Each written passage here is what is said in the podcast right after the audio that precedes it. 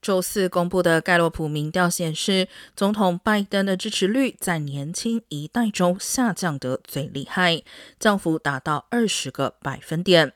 在一九八零年后出生的千禧一代中，拜登的支持率从去年的百分之六十大幅下滑至目前的百分之四十一；而在一九九零中后期至二十一世纪早期出生的 Z 时代中，目前仅有百分之三十九的受访者对拜登的工作感到满意，而在他上任之初，此一数字高达百分之六十。如果分族裔来看，目前非裔对拜登的支持率为百分之六十七，比他刚上任时的百分之八十七同样下降了二十个百分点。